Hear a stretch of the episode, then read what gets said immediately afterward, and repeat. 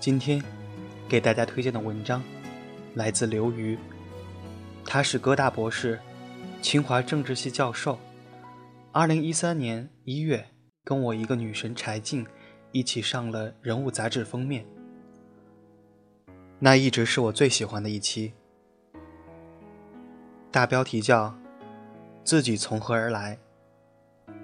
对了，他的《送你一颗子弹》《民主的细节》，都是我高中时很喜欢的书，推荐给大家。文章的题目叫做《一个人要像一支队伍》。前两天，有个网友给我写信，问我如何克服寂寞。他跟我刚来美国的时候一样。英文不够好，朋友少，一个人等着天亮，一个人等着天黑。每天学校、家、图书馆、gym 几点一线。我说我没有什么好办法，因为我从来就没有克服过这个问题。这些年来，我学会的，就是适应它，适应孤独，就像适应一种残疾。快乐这件事，有很多不以意志为转移的因素，基因、经历，你恰好碰上的人。但是充实，是可以自力更生的。罗素说，他生活的三大动力，是对知识的追求，对爱的渴望，对苦难的怜悯。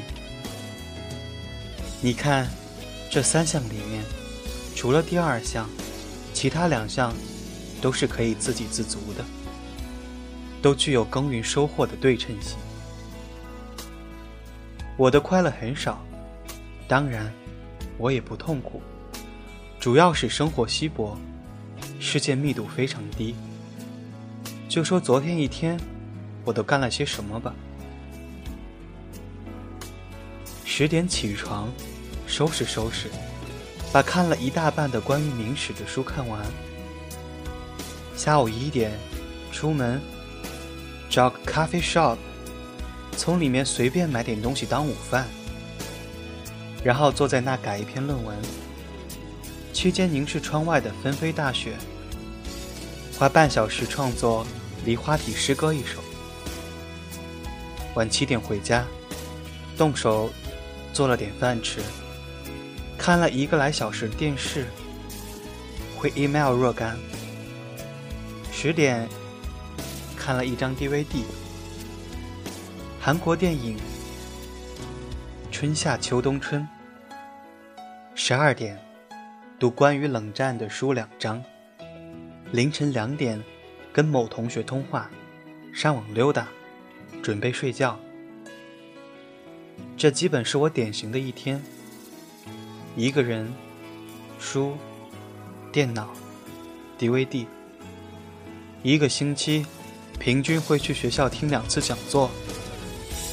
工作日平均会跟朋友吃午饭一次，周末吃晚饭一次。多么稀薄的生活啊！谁跟我接近了，都有高原反应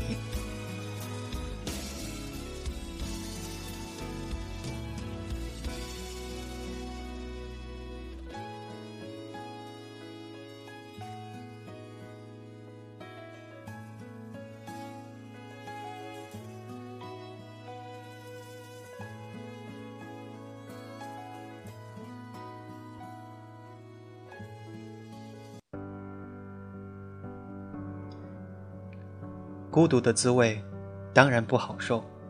更糟糕的是，孤独具有一种累加效应。同样重要的东西，你第一分钟举着它，和第五个小时举着它，感受当然不同。孤独也是这样。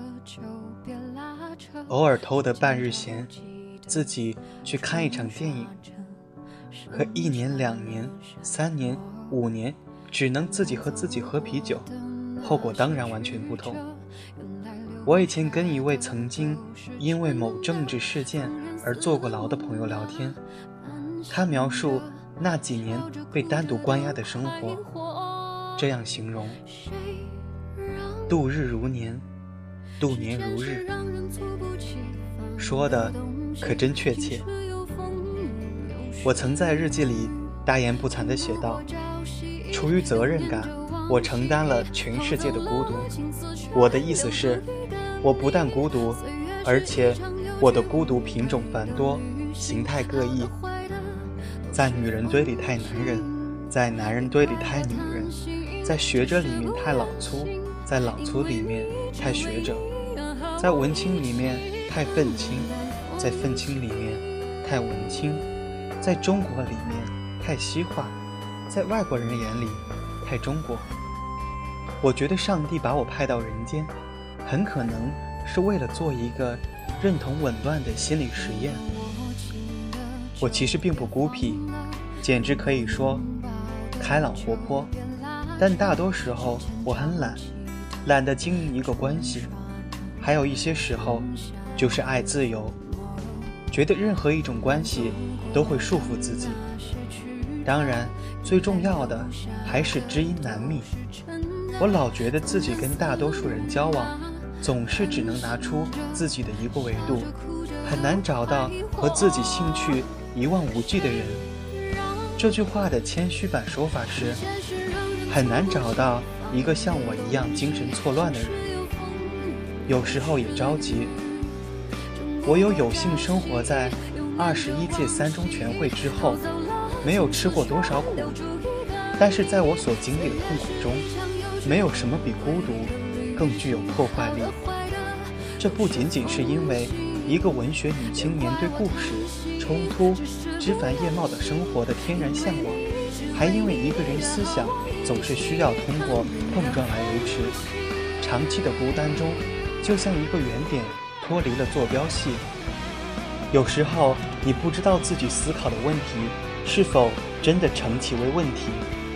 你时常看不到自己的想法中的那一个旁人一眼就可以看出的巨大漏洞。你不知道什么是大。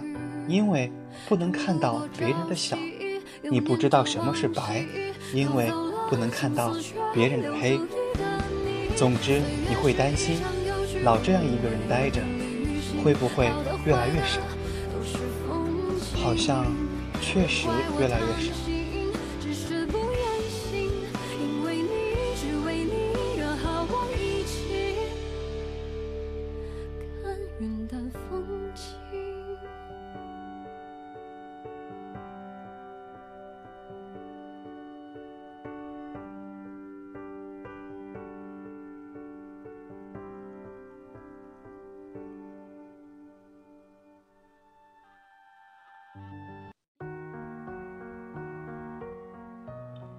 但另一些时候，又惊诧于人的生命力。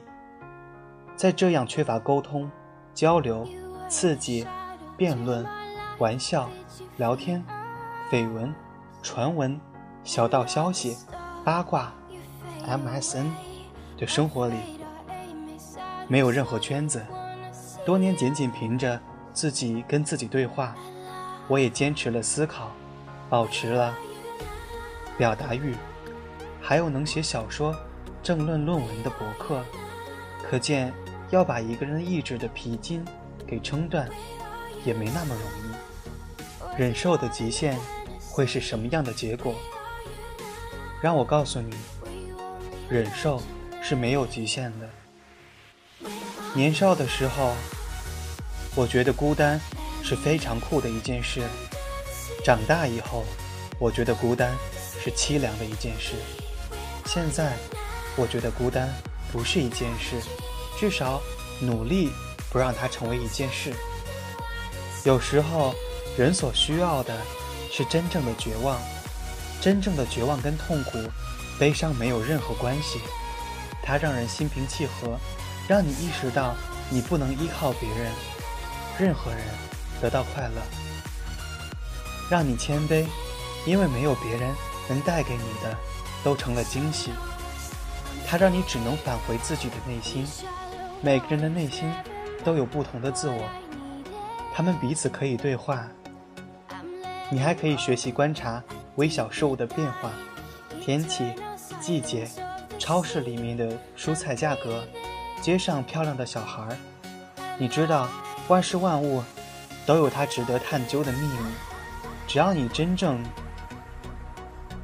我是说真正打量它。当然，还有书、报纸、电影、电视、网络、DVD、CD，那里面有他人的生活，关于这个世界的道理，音乐的美，知识的魔术，爱的可能性。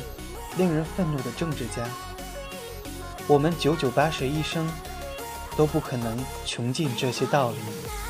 美、爱、魔术的一个小小指甲盖儿，怎么还能抱怨生活给予我们太少？绝望不是气馁，它只是命运归命运，自己归自己，这样一种实事求是的态度，就是说。它是自由。以前一个朋友写过一首诗，叫《一个人要像一支队伍》。我想象文革中的顾准，狱中的杨小凯，在文学圈之外写作的王小波，就是这样的人。怀才不遇，逆水行舟，一个人就像一支队伍，对着自己的头脑和心灵招兵买马，不气馁。有召唤，爱自由。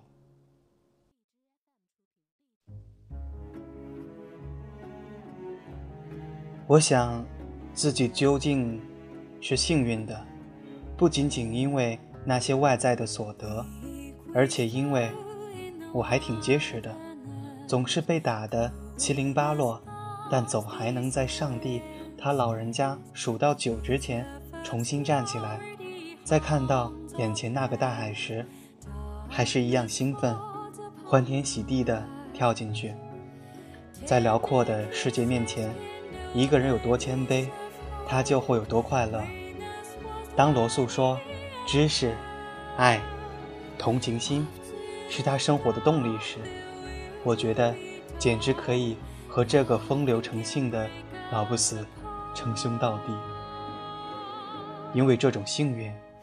我原谅自己经受的挫折、孤单，原谅自己的敏感、焦虑和神经质，原谅上帝他老人家，让 X 不喜欢我，让我不喜欢 Y，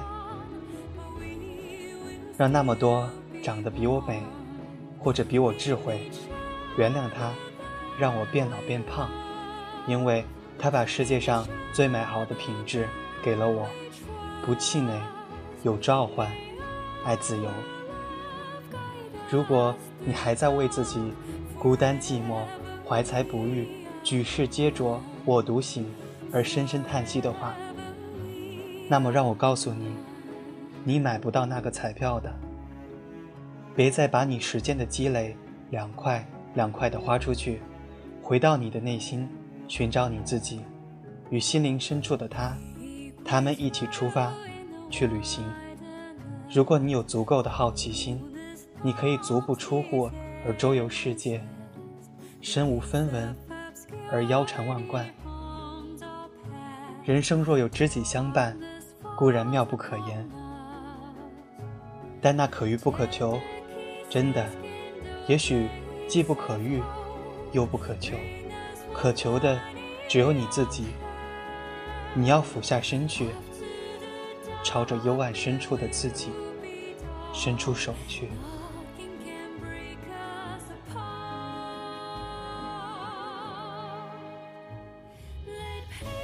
最近呢，又觉得自己的头脑里面装了太多压抑的东西，所以希望有一个机会去释放一下，去把所有的东西从自己的脑子里面移除，所以。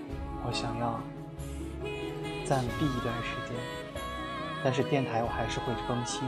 我只是觉得我需要自己的一个小小的空间，去做一场心灵上的净化，同时准备即将到来的挑战。而你们呢，也要继续坚持，坚持在自己的努力奋斗的那一个点上。虽然孤独，但是，我们是为了未来美好的生活，为我们的追求，为我们的向往去奋斗的，所以这种孤独是值得的。各位晚安。